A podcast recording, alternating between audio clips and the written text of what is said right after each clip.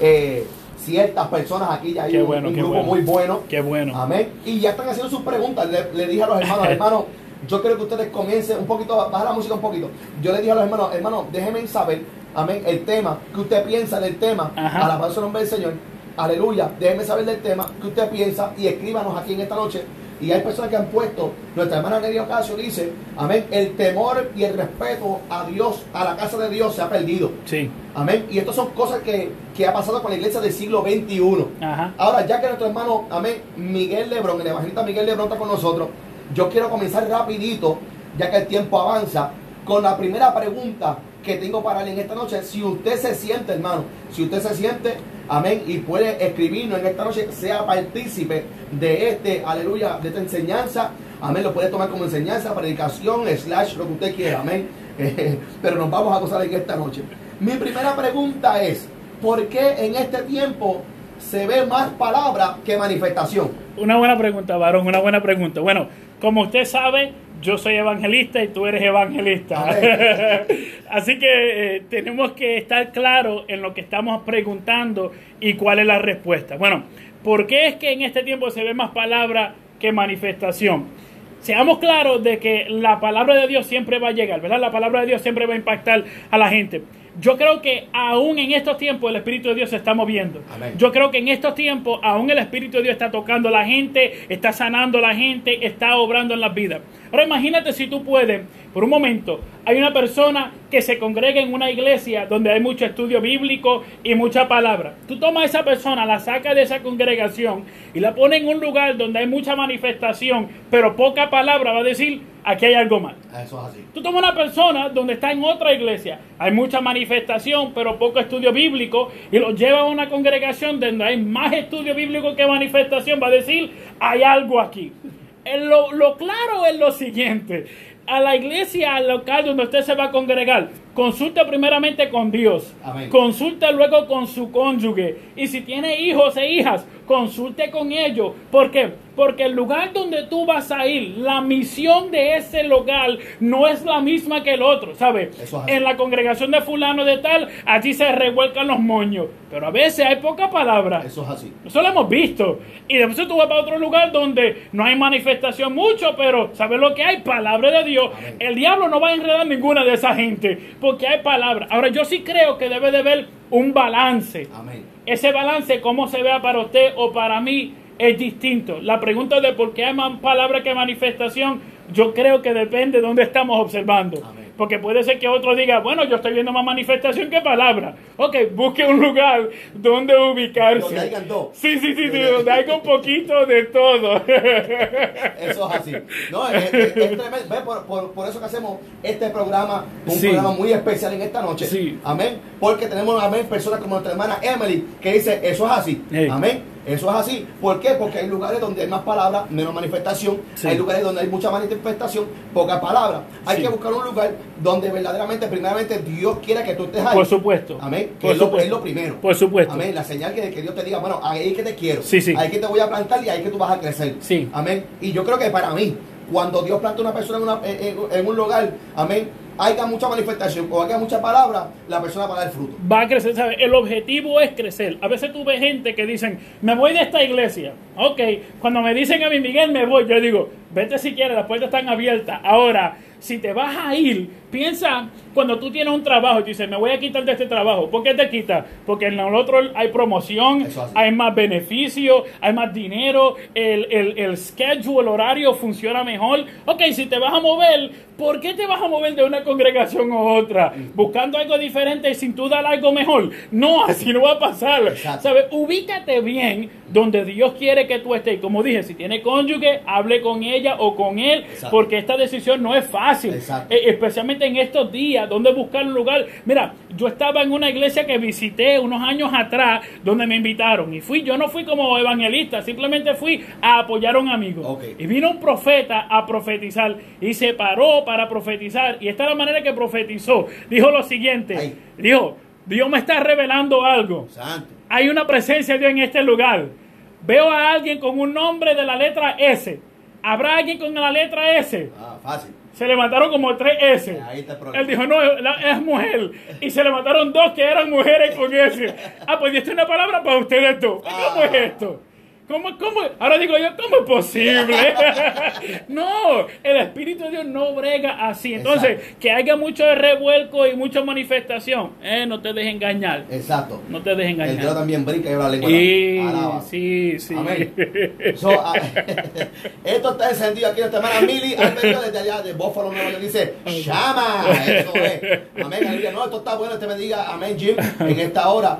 Amén. Y esta fue la primera pregunta, hermano. Y esto, eh, si seguimos, esto se entiende. En ese nada más está todo el programa. Amén. Sí, no se sí. termina esto. Sí. Amén. La segunda pregunta sería, tu hermano, amén, evangelista Miguel Lebrón, sería, ¿qué ha pasado con los evangelistas de hoy en día? ¿Cuál es la diferencia del evangelista pasado como un Guille, como un Raki, como un Geñito, amén, como un, eh, wow, un esto de la cruz, amén, evangelistas grandes, poderosos en la mano del Señor, y los evangelistas de ahora? ¿Qué ha pasado con los evangelistas? ¿Qué ha cambiado? Sí, eh, yo creo que debemos de observar lo que es los tiempos. Usted mira lo que es eh, Billy Graham, un evangelista Tremendo. grande de lo que es el Estados Unidos. Ese fue un hombre que no cambió, no importando las circunstancias. ¿Sabe? Se desarrolló el ministerio de él en un tiempo cuando había muchos dilemas de que si la Biblia es inspirada por Dios o no inspirada por Dios. Y él se mantuvo en lo que es Dios y su palabra. Dijo, voy a confiar en Dios y su palabra. Eh, se desarrolló el ministerio de él en un tiempo donde la gente decía que los, los africanos americanos y los que eran de, de, piel blanca no se podían sentar juntos. Exacto. Y lo que él hizo fue que le dijo a los diáconos, déjalo que se sienten donde sea, porque en Cristo Jesús hay libertad y no hay diferencia de individuos. Entonces, hay, hay algo que está ocurriendo.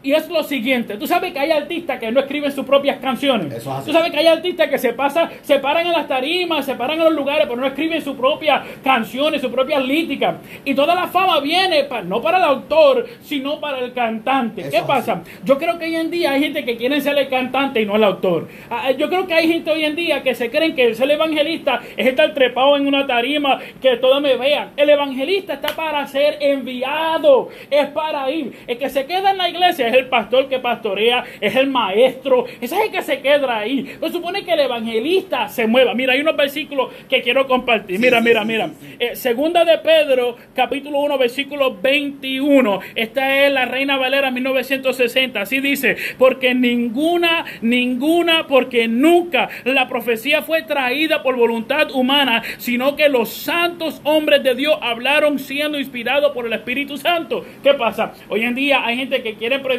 lo que yo quiero predicar. Uh. No oraron, no hablaron con Dios, no dijeron, Dios mío, ¿qué es lo que tú quieres hablar con este pueblo? No, no, no hay nada de eso. Es simplemente, oh, yo quiero hablar. Punto y se acabó. Ok, otro versículo, porque el tiempo corre aquí. Sí, ok.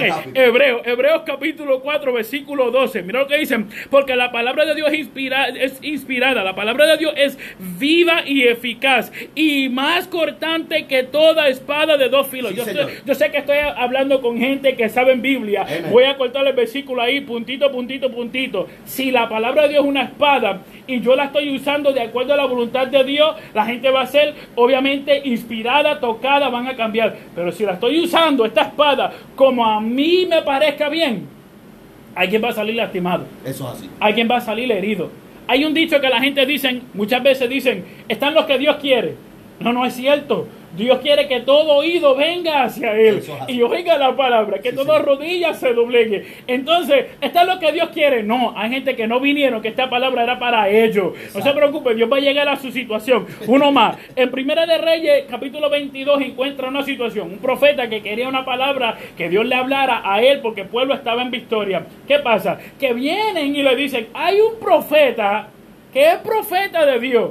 Ay, no me gusta ser profeta, dijo el rey. No me gusta ser profeta. ¿Por qué no te gusta? Es que nunca me habla cosas buenas, solo me habla cosas malas. Lamentablemente hay gente que quieren solamente los que hablan cosas buenas, tiempo de victoria, tiempo de gloria, tiempo de crecimiento, pero es que no puedes tener gloria si no hay guerra, no puedes es tener victoria si no hay guerra. ¿Cómo vas a obtener esas cosas si no hay guerra? Entonces, yo hablo de mí, yo hablo de mí. Yo, Miguel Lebrón, eh, soy eh, miembro de la segunda hora de Dios Pentecostal, la cual está localizada aquí en Rochester, Nueva York. Mi pastor es Jorge Morales, sabe que estoy aquí, envía saludos. Saludos, saludos.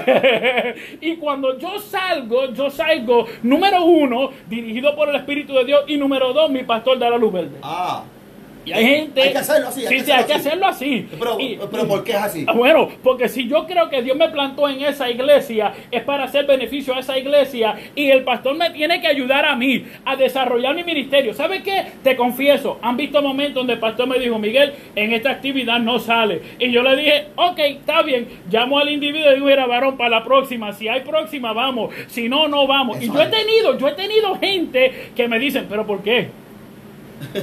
Fácil porque mi pastor dijo que no. Ah, pero ¿por qué? Porque mi pastor dijo que no. ¿Tú quieres más respuestas? Vete y llámalo. Exacto. Vete y llámalo. Pregúntale a él. Eh, Pregúntale a él. Yo tengo que confiar que él está siendo dirigido por Dios y que Dios me tiene ubicado aquí en la iglesia cual él pastorea. ¿Qué pasa con muchos evangelistas que no se congregan? No, y la, y la cosa no es también, la cosa que también es, acuérdate que el pastor es una persona que siempre está eh, eh, acerca de, de, como dice, del altar del Señor, Exacto. cosa que Dios le, le habla. A lo mejor tú estás viendo la forma de que es una oportunidad grande para tú llevar Sí. la palabra, pero no estás viendo que hay un plan diabólico a lo mejor detrás de todo esto. Sí. Y el pastor se dio de cuenta, Dios le habló, Dios le ministró y le dijo, "Mira, eh, eh, no es tiempo de salida. Amén. Y qué bueno que, que te, te, te aguantaste, te, te sujetas ahí. y es así, hay evangelistas lamentablemente que por lo menos son evangelistas por las redes sociales, pero no tienen iglesia, no tienen pastor, no diezman, no ofrendan, no se congregan, no oran, no ayunan y quieren treparse en el altar y Eso se puede decir aquí, se puede decir aquí. Sí. Eh, Oh. Bueno, ya lo dije, ya que... y hay un problema grave con eso, hay un problema grave con eso. Y el que puede llamar a la cuenta somos nosotros como iglesia. El decirle al individuo, no, no, no, no, no, no, no, déjate de cosas. Exacto. Mira, te confieso, rápido, una vez hubo un momento donde el pastor no estuvo en la iglesia porque tuvo que ir a un viaje y me dejó a cargo de la iglesia. Y vino un joven y, vino y me dijo, mira, yo tengo mensaje para la iglesia. Y yo dije, qué bueno, escríbele un papel y cuando el pastor venga yo se lo doy. No, que tengo que hablarle una palabra, no hay problema, siéntate ahí, ponlo en oración. No, no, que dame el micrófono. Yo, aquí no se le va a dar micrófono. El pastor vuelve en dos días, tú regresas y se la da a él si no, Amén. si no me la quiere dar a mí. Exacto. Pero es que hay gente así buscando llenar su propia agenda, Eso buscando hacer, bueno, vamos a detener, Ay, vamos, Dios vamos a seguir, Es vamos a seguir. ve Vamos a ver, esto es un esto- problema, no, esto es un problema. esto, esto son, esto son cosas que verdaderamente toman tiempo, hermano. No se puede hacer en una hora porque toma mucho tiempo. Eh, eh, y vamos rápido, rápido, rápido, rápido, rápido, ya que el tiempo avanza. Pero ¿qué beneficio tienen las redes sociales y en qué mata a los cristianos las redes sociales? Bueno, volvemos al principio. La manifestación de Dios posiblemente la está viendo en tu iglesia, pero de otra manera. La manifestación posiblemente sea en dones, en liberación, o posiblemente sea en estudio bíblico, ayuno y oración. Y tú digas que yo quiero danzar y correr. Bueno, posiblemente debe de analizarte primero a ti mismo y dónde Dios te tiene ubicado y el por qué. Segundo, ¿qué pasa con los evangelistas? Bueno, aquí hay dos evangelistas que le hemos creído al Señor y nos estamos dejando dirigir por Dios. Lamentablemente, a veces a la minoría se le da más brillo y a esa minoría no está buscando a veces las cosas que Dios quiere para con ellos. Y dentro de esto están las redes sociales. La verdad es que hay solamente cuatro a cinco canales de redes sociales que, que están funcionando que muchos conocen. Facebook, Instagram, Twitter, YouTube y LinkedIn. Cada canal se da a lo que es una sociedad y un grupo de personas específico sea a jóvenes, a empresarios como LinkedIn, sea para información, para adultos, damas, caballeros, etcétera. ¿Qué beneficio tienen las redes sociales? Bueno, si yo entiendo a quién Dios me ha llamado a ministrarle, yo puedo utilizar el canal que está alcanzando a esa persona a esa edad, en esa etapa y poner contenido de que le llame la atención y lleve el mensaje de Dios. Ahí está el beneficio. ¿Cuál es el problema? El problema es que a veces lo utilizamos para dogmatizar la gente. Y eso no es canal de hablar dogma, dogma y pensamientos personales, Así que si es. barba, camisa, que ese no es el lugar, Ay, eso no es el momento. ¿Qué pasa? A- Otra cosa es que compartimos de más. Se dice que cuando el individuo esté frustrado, molesto, enojado, emocionado, no postee nada. ¿Por qué? Porque lo que va a funcionar es que tus emociones te va a poner a decir, oye, estoy molesto con el pastor, oye, estoy molesto con mi novia o mi esposa o Así X. es. Eso no edifica a nadie. Es más, lo que quita es, quita la atractura de lo que es el mensaje. Ya la gente no encuentra el evangelio atractivo. ¿Por qué? Bueno, porque el evangelista que la semana pasada predicó de, de redención, pero hoy dijo que no va a perdonar a la esposa. Ok, ah, pues está bien. Eh, Dios te bendiga entonces. Hay un problema ahí. Evangelista, esto viene contigo. ¿Tú, tú qué te llamas el evangelista, predicador? Utiliza las redes sociales fijamente. Amén. Otra cosa, que las cosas personales no se tienen que compartir con todo el mundo. Hay momentos con tu esposa, con tu cónyuge, con tus hijos, y esos momentos a veces son mejor privados que compartiéndoselo con otros, que puede ser que se escandalicen y juzguen al mensajero o el mensaje. Eso es así. Debemos de tener un balance, volvemos a eso, al balance. Y te, te, te quita, le quita a uno si uno es evangelista, misionero, pastor o algo, eso le quita a uno.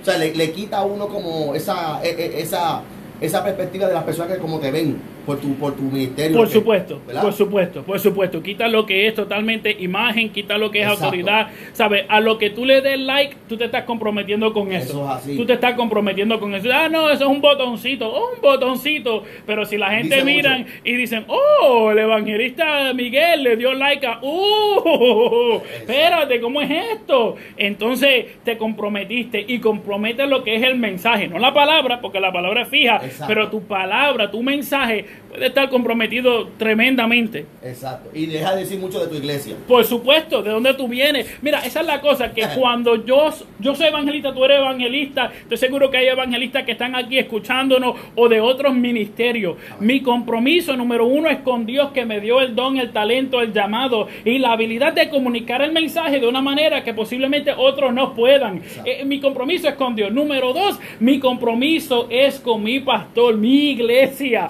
¿Por qué? Porque la gente van a decir, oh, esa es un- un- una herramienta buena que sale de ahí, o va a decir, wow, si ese es uno, ¿cómo estarán los otros? así, así mismito, hermano. Número de llamadas es el 585-360-4822. ¿Qué están diciendo las redes sociales por aquí? ¿Qué están diciendo aquí Facebook? Los hermanos están escribiendo rapidito. Hay mucho emocionalismo. Eh, varón, eso, eso es cierto. Es verdad, ¿sabes? Cuando hablamos del el, el emocionalismo, el emocionalismo debemos de ser un poco claros. Dios utiliza a veces mis emociones para hablarme, ¿sabes? Mi alegría, mi tristeza, eso puede mover e inspirar lo que yo haga en el Señor. Dios Lo utiliza eso. Sí, Dios puede utilizar eso, pero yo creo que lo que el individuo está queriendo decir o lo que está hablando y lo que a veces comunicamos cuando decimos eso es que hay gente que porque sienten el ahí se dejan llevar con el ritmo y ay, No. yo siento como que brincar ahora mismo, yo siento como que correr. Eh, yo creo que ese es el emocionalismo del cual se está hablando ahí. Dios utiliza tu alegría, tu felicidad, Dios es el que nos ha dado esas emociones, pero no te dejes llevar tanto por eso porque hay un espíritu que debe dirigirte. Eso es así, Sí. eso es así. Amén, aleluya. Bueno, y seguimos aquí la- con las redes. Amén, esto, eh, esto tiene sentido, Miguel. Esto Sí, está- esto está sí, bueno sí, hoy. sí. Amén, aleluya. Tenemos que tener cuidado con lo que decimos por las redes sociales. Sí, Sí, sí, sí. en eso estamos hablando. Hay que tener mucho cuidado. Amén, con lo que decimos y con lo- a lo que le damos like. Sí, sí. Amén. Te compromete a ti Yep. y compromete a tu iglesia y a tus pastores. Sí. Amén. Y vamos para la pregunta número 4, hermano Miguel. Para la pregunta número 4. Ajá. ¿Por qué tanta división en el pueblo de Dios? Vamos a definir un poco las palabras aquí. Cuando hablamos de lo que es la iglesia, tú y yo sabemos, yo sé que nuestros amigos saben que la palabra iglesia se divide en tres ramas. Está la iglesia universal, que es la iglesia general, es toda la gente que han creído en la ciudad, en el estado, en el país, en el mundo entero, ok, todos los que han confesado a Cristo Jesús. Amén. Está la iglesia local, cual yo me congrego, la iglesia local cual usted se congrega, Amén. no es la misma, pero es parte de ese, ese iglesia general. Amén. Ok, está la iglesia cual soy yo. Yo soy la iglesia, Cristo mora en mí. Tú eres la iglesia, Cristo mora Eso en es. ti. Cuando definimos estas palabras, entonces entendemos que en la iglesia universal de Cristo no hay división. En el cuerpo de Cristo no hay división. No es posible de que el brazo se divida del cuerpo y diga yo voy a hacer lo que yo quiera. No es posible de que la pierna se divida. La Biblia no deja saber eso. No es posible. La iglesia general, la iglesia universal está junta. Esa no se divide. Entonces la pregunta debería ser ¿por qué hay división en la iglesia local? Bueno, varias cosas, pero te comparto lo que dice Marco. Marco capítulo 9, ve- versículo 38 hasta el 40 dice, Juan le respondió diciendo, maestro, hemos visto a uno que en tu nombre echaba fuera demonios, pero él no nos sigue y se lo prohibimos porque no nos seguía. Pero Jesús le dijo, no se le prohibía, no se le prohibía, porque ninguno hay que haya milagro en mi nombre que luego pueda decir mal de mí, porque el que no es contra nosotros, por nosotros es. A eso es. Entonces yo creo que a veces el problema es que como tú no te ves como yo, tú no andas como yo, tú no viste como yo, tú no esto como yo, olvidamos que esto no es el punto dogmático, es punto doctrinal. Amén. Hay una doctrina que no puede ser cambiada. Cristo vino a esta tierra, 100% hombre, 100% Dios. Cristo nació de una virgen. Cristo fue a la cruz del Calvario. Cristo murió por los pecados de la humanidad. Cristo resucitó el tercer día, venció la muerte y el infierno.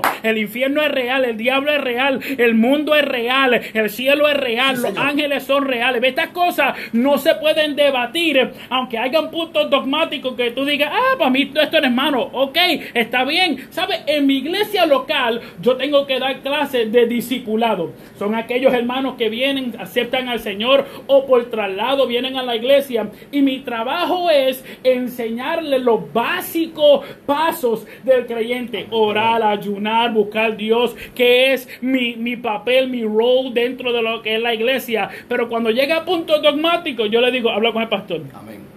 No es mi posición. Amén, Entonces bueno. yo creo que a veces existe la división, no a nivel general la iglesia del cuerpo de Cristo, pero a nivel local a veces existe porque tú no te ves como yo, porque tú no andas como yo, o porque fulano llegó ayer y ya Dios lo está usando, pues sométete tú, métete tú. Ah, haz lo que. Sí, si tú te metes, tú vas a ver algo especial. Si tú traes una ofrenda mejor, Caín, posiblemente Dios la acepte. ¿Sabes? Y yo creo que ahí, por lo menos hay muchas razones. Yo sé que los hermanos en chat podrán dar las razones. Hay más razones, pero yo creo que una de las razones que vemos hoy en día mayormente es eso. Tú no te ves como yo, así que échate para un lado. Pero aquí Cristo dijo, aunque no se vean como tú, pero estén en ese fuego, en esa llama, en ese, en ese calor del Señor, aunque no se vean como tú, porque no están en contra, están contigo. Eso es así. Eso es así. Bueno, y la, hermana Amén Rosa del desierto dice protagonismo personal y casa fama. Amá, amén. Eh, y casa fama. Eh, bueno, es cierto, muchas personas pues predican hoy en día por eso mismo, por la fama, por los likes, por los followers, por, lo- por- porque le- para que le den, eh, para que la página suba. Amén. Hay tantas cosas, hermano, que verdaderamente pues eh, se ha metido en el pueblo del Señor, hermano, Sí, sí. eh, hermano Miguel, verdaderamente que hemos visto. Hay un cambio. Sí. Eh, eh, ¿sabe? Yo voy a seguir con las preguntas, Sí, sí, sí. pero verdaderamente hay un cambio en la iglesia del siglo XXI a la iglesia pasada. La iglesia pasada, la búsqueda, era una búsqueda intensa, era una búsqueda de lleno, de corazón, le creían a Dios. Hoy en día las personas existen, este, van a la, a la iglesia, buscan al Señor, pero cualquier viento los mueve y los saca. ¿Sabe? Hay tantas cosas, hermano Miguel. Yo no sé qué usted me puede decir de esto, pero eh, eh, hay un, habrá un cambio de la iglesia pasada al siglo XXI. Bueno, muchos, muchos dicen que el problema son la generación mille- millennial. ¿verdad? Porque esos son la generación que dicen que son un poco más suaves, un poco más blanditos. Eh, a- yo me molesto con eso porque yo soy milenio, porque quedo del 88 para acá. Del 2015 para adelante comenzó otra generación que es la generación X. Y esa es la generación que tiene la tecnología, que a veces usted y yo no conocemos, pero la tienen. Tienen cosas, conocimiento, pueden acceso de que usted y yo no. Eso Yo me recuerdo todavía cuando llegaba a casa y tenía que cambiarle el canal mo- moviendo aquella llave. Sí, sí, sí, sí. Y si pasaba el canal tenía que seguir. Ah, Yo me recuerdo todavía aquellos días cuando el televisor estaba sentado en el piso y no enganchado en una pared. No todos tienen esa misma experiencia. Y lamentablemente olvidamos que todos estos factores tienen que ver con el desarrollo del individuo. Determinan el... Entonces, ¿qué pasa? Cuando era niño, posiblemente tú decías, papi, mami, dame unos bo- unas botas nuevas, unos tenis nuevos. ¿Y qué te decían? Vete a botar la basura, vete, vete a limpiar la yarda, vete a hacer esto. Hoy en día hay muchos que no tienen eso. Dice Miguel, que tiene que ver eso con la espiritualidad? Bueno, tiene que ver bastante, porque si no saben lo que es trabajar duro en lo secular. ¿qué te hace pensar que van a trabajar duro en la iglesia? A mi pastor, cuando yo era joven, preguntaba, ¿quién aquí botó la basura en la casa? Y algunos levantaban la mano y otros no. Y él decía, si no bota la basura en la casa, no venga a botarla aquí. Si no sabe ayudar a tu mamá y tu papá, no venga aquí a aparentar algo que no eres. Ay, Eso se suena difícil, Oh. pero es que requiere compromiso del individuo. Porque hay gente que se van cuando están los vientos moviéndose. Bueno, posiblemente porque lo único que están buscando es el brinco, el corre y no están buscando Biblia. Posiblemente porque están escuchando mucha palabra, pero no la están aplicando. Hay muchos factores. A la verdad es que debemos de entonces analizarnos a nosotros mismos y comenzar a preguntar, Dios mío, ¿qué puedo hacer yo para, para, para enamorarme, enamorarme más de ti, para buscar más de ti? La verdad es que no es de mi poder. La Biblia dice que Dios es el que pone el querer como el hacer. No dependo de mi fuerza, pero debo de venir ante el Señor y entender, necesito más de ti. Esto no es suficiente. Un campamento, un ayuno, un retiro, no es suficiente requiere más, ¿sabe? A mí me gusta el baloncesto y mi, mi baloncesta favorito es Kobe Bryant. Y Kobe Bryant decía que nadie veía las mil horas o sobre mil horas que él metía en la cancha. Y él decía que desarrollaba en el músculo una memoria para que cuando fuese tiempo de tirar y aunque venían en contra de él, ya él sabía cómo tirar, en qué forma, cómo manejar. Lamentablemente es que no hay, no hay, no hay como que, no sé, como que esa intimidad hace falta, hace falta un poco más. A, la pregunta anterior, que, ¿cuál es la diferencia entre los evangelistas de hoy en día? Bueno, para contestar eso mejor, yo creo que debemos de preguntar cuál es la diferencia entre los miembros hoy en día. Y para contestar eso mejor, debemos de preguntar cuál es la diferencia entre los padres hoy en día cuando yo era cuando yo era más joven unos, no tanto no tanto no me voy a ir tan lejos unos años atrás mi mamá falleció y cuando mi mamá falleció, mi mamá falleció por cáncer. Yo estaba ahí en los últimos días de ella. Mi hermano, era impactante para mí. Cuando a las 5 de la mañana un día yo estaba ahí despierto con ella en el hospital y esta mujer se levantó de la cama. La alarma sonó porque ella estaba conectada, entubada con muchas cosas. Y cuando se levantó a las 5 de la mañana, yo me quedé sorprendido y le pregunté, ¿para dónde tú vas? ¿Qué tú haces? ¿Necesitas ayuda? Me dijo, no, voy a orar al Señor. Yo dije, mami, tú estás entubada, tú estás con máquina. Me dijo, voy a orar al Señor. La enfermera entró corriendo y me preguntó a mí en inglés, what is she doing? Yo solo le mami, ella quiere saber qué tú haces. Y mi mamá le dijo a la mujer, I pray, I pray. Dile que voy a orar. Ese, ese fervor, ese deseo, ese anhelo de que lo que Dios hizo ayer, Él lo puede hacer hoy. De que Dios no cambia a pesar de los problemas, las situaciones. ¿Sabe qué? Aunque el evangelista esté mal, Dios no cambia. y su palabra no cambia. La realidad es que porque hay tantas cosas ocurriendo, es porque hemos quitado la mirada del Señor. Aunque no me saluden, con todo y eso voy a adorarle. Aunque no me inviten, ok, con todo y eso voy a adorarle. Con todo y eso sigo mi relación con el Señor. Oh, gloria a Dios. Bueno, esto está, esto está aquí, hermano, esto está encendido en esta, en esta hora.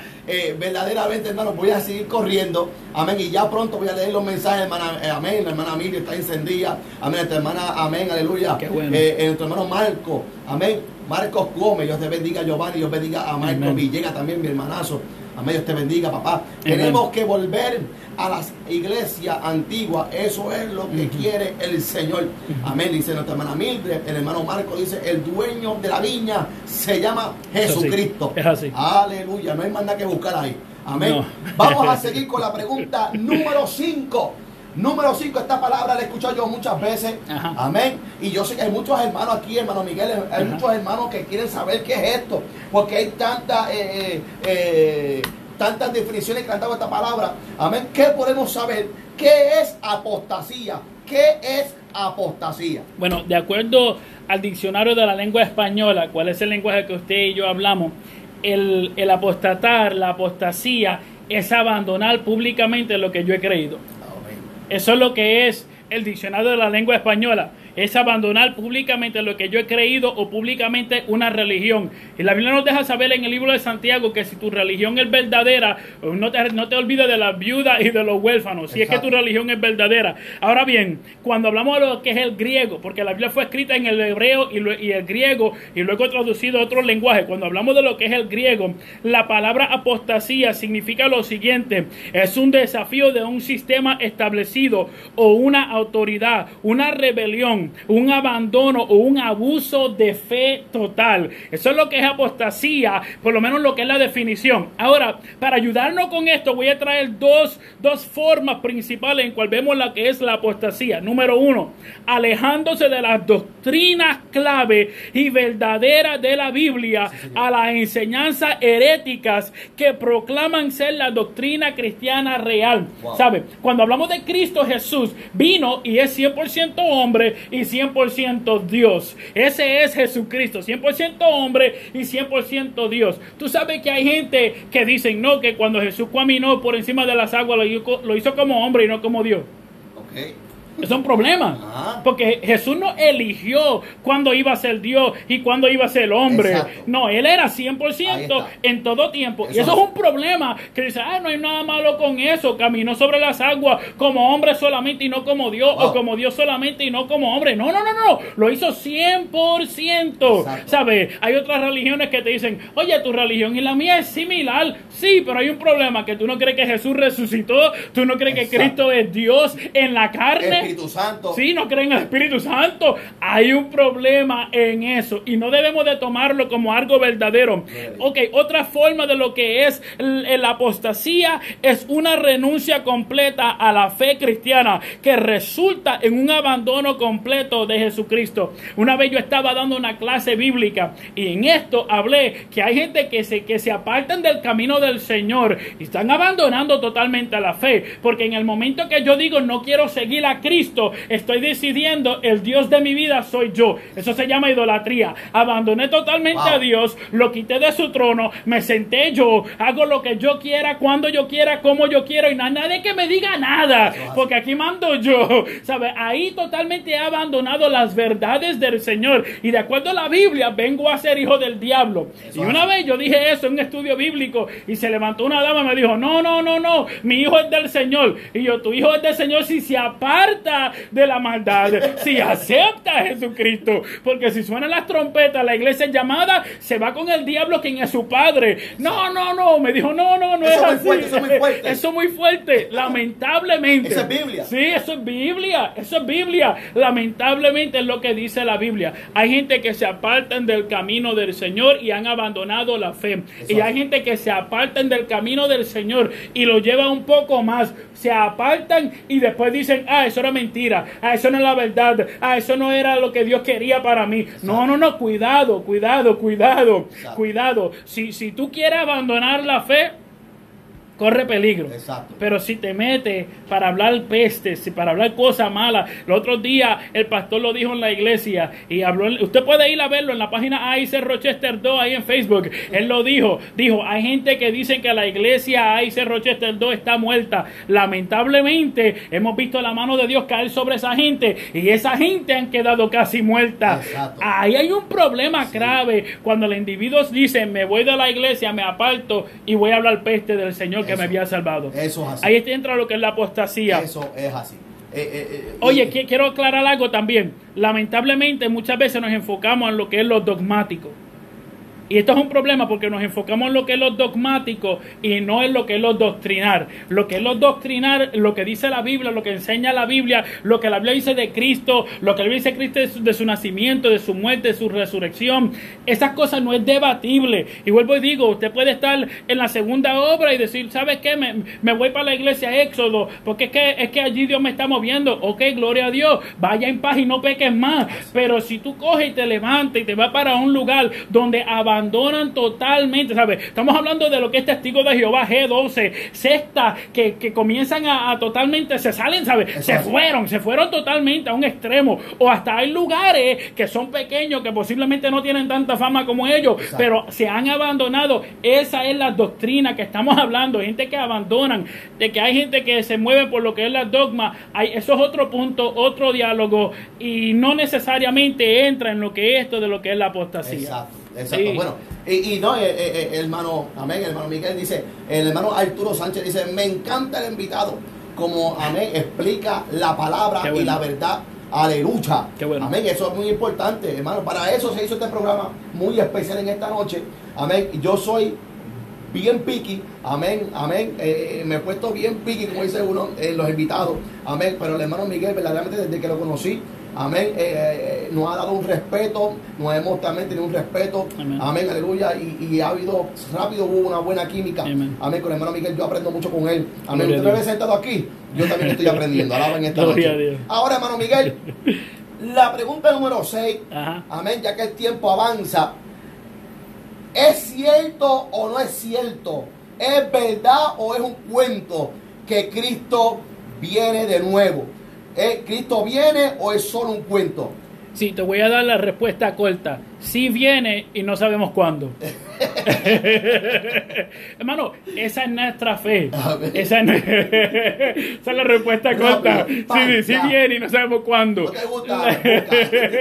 Lamentablemente, el individuo que dice que Cristo no viene, no sé cómo es cristiano.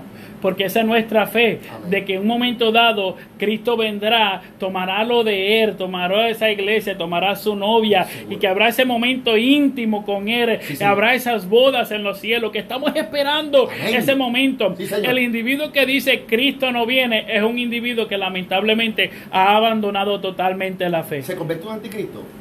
Es como si fuera un anticristo. Bueno, cuando hablamos de un anticristo, la palabra anti significa que va en contra. ¿sabe? Va en contra de Cristo. El individuo que dice Cristo no viene, no necesariamente es un anticristo porque no va en contra de, la, de, de Cristo como tal. ¿eh? Es decir, no, no está tomando la gloria de Cristo, no está tomando el lugar de Cristo, ok. simplemente está equivocado. ¿sabe? Está equivocado. Eh, Lamentablemente a veces esto pasa por falta de fe, por falta de información. Cuando hablamos de lo que es el evangelista, cuando hablamos de que predica, que se para al frente para hablar públicamente, sea por a través de la radio, por a través de las redes sociales o al frente de una tarima, una iglesia, lo que sea, ese individuo debe de entender que tiene una autoridad sobre el pueblo. Sí, y si te dañan una palabra, si te... Marimito, yo sé que si me dañan una palabra, ahí lo que están apoyando me dicen, no, eso es verdad, eso es verdad, eso es verdad, van a decir, está mal, te fuiste muy, muy para allá, te fuiste muy para allá, te fuiste, yo lo sé, y qué bueno que hay eso dentro del pueblo de Dios, Sí, que haya señor. gente que diga, ¿sabes qué? Te fuiste un poco de más, pero la verdad es que Cristo viene, viene, viene y viene ya. Fíjate que los mismos autores de la Biblia decían, Cristo viene y viene ya. Y si en esos tiempos Cristo venía ya, ¿qué será ahora? Exacto. Viene y viene y viene y viene. Y no, no hay más nada que buscar. Amén, aleluya. Son las 8 y 23. Pablo, ¿cuánto nos quedan, Pablo? ¿Cuánto nos quedan? Pablo. Amén, aleluya. ¿Cuánto nos quedan? Dos Dos minutos. minutos. Ay, Pablo padre. nos cortó. Así nos cortaron, No. nos cortamos aquí. Bueno, hermano, a ver, nos quedamos en la, en la pregunta número 6. Todavía tengo tres preguntas más y quería cerrar con, con- como uno dice, con broche de oro. Amén, pero hermano, eh, hermano Miguel, yo creo que esto eh, hay que darle un, hay que darle un continuo. Sí, sí, sí, sí, sí. Fácilmente que darle continuo. Sí, sí, sí. Amén. So, yo quiero darle las gracias primeramente al pastor Jorge Morales. Amén. Amén. Al pastor Morales. Amén, Nuestro respeto. Amén. Gracias por dejarnos tener a nuestro hermano Miguel, el evangelista Miguel. Amén. Lebrón con nosotros en esta noche. Ah, Gracias a nuestro hermano. Amén. Por aceptar la, la invitación en esta hora. Gracias a ese pueblo maravilloso que se da cita con nosotros todos los lunes de 7 y media a 8 y media.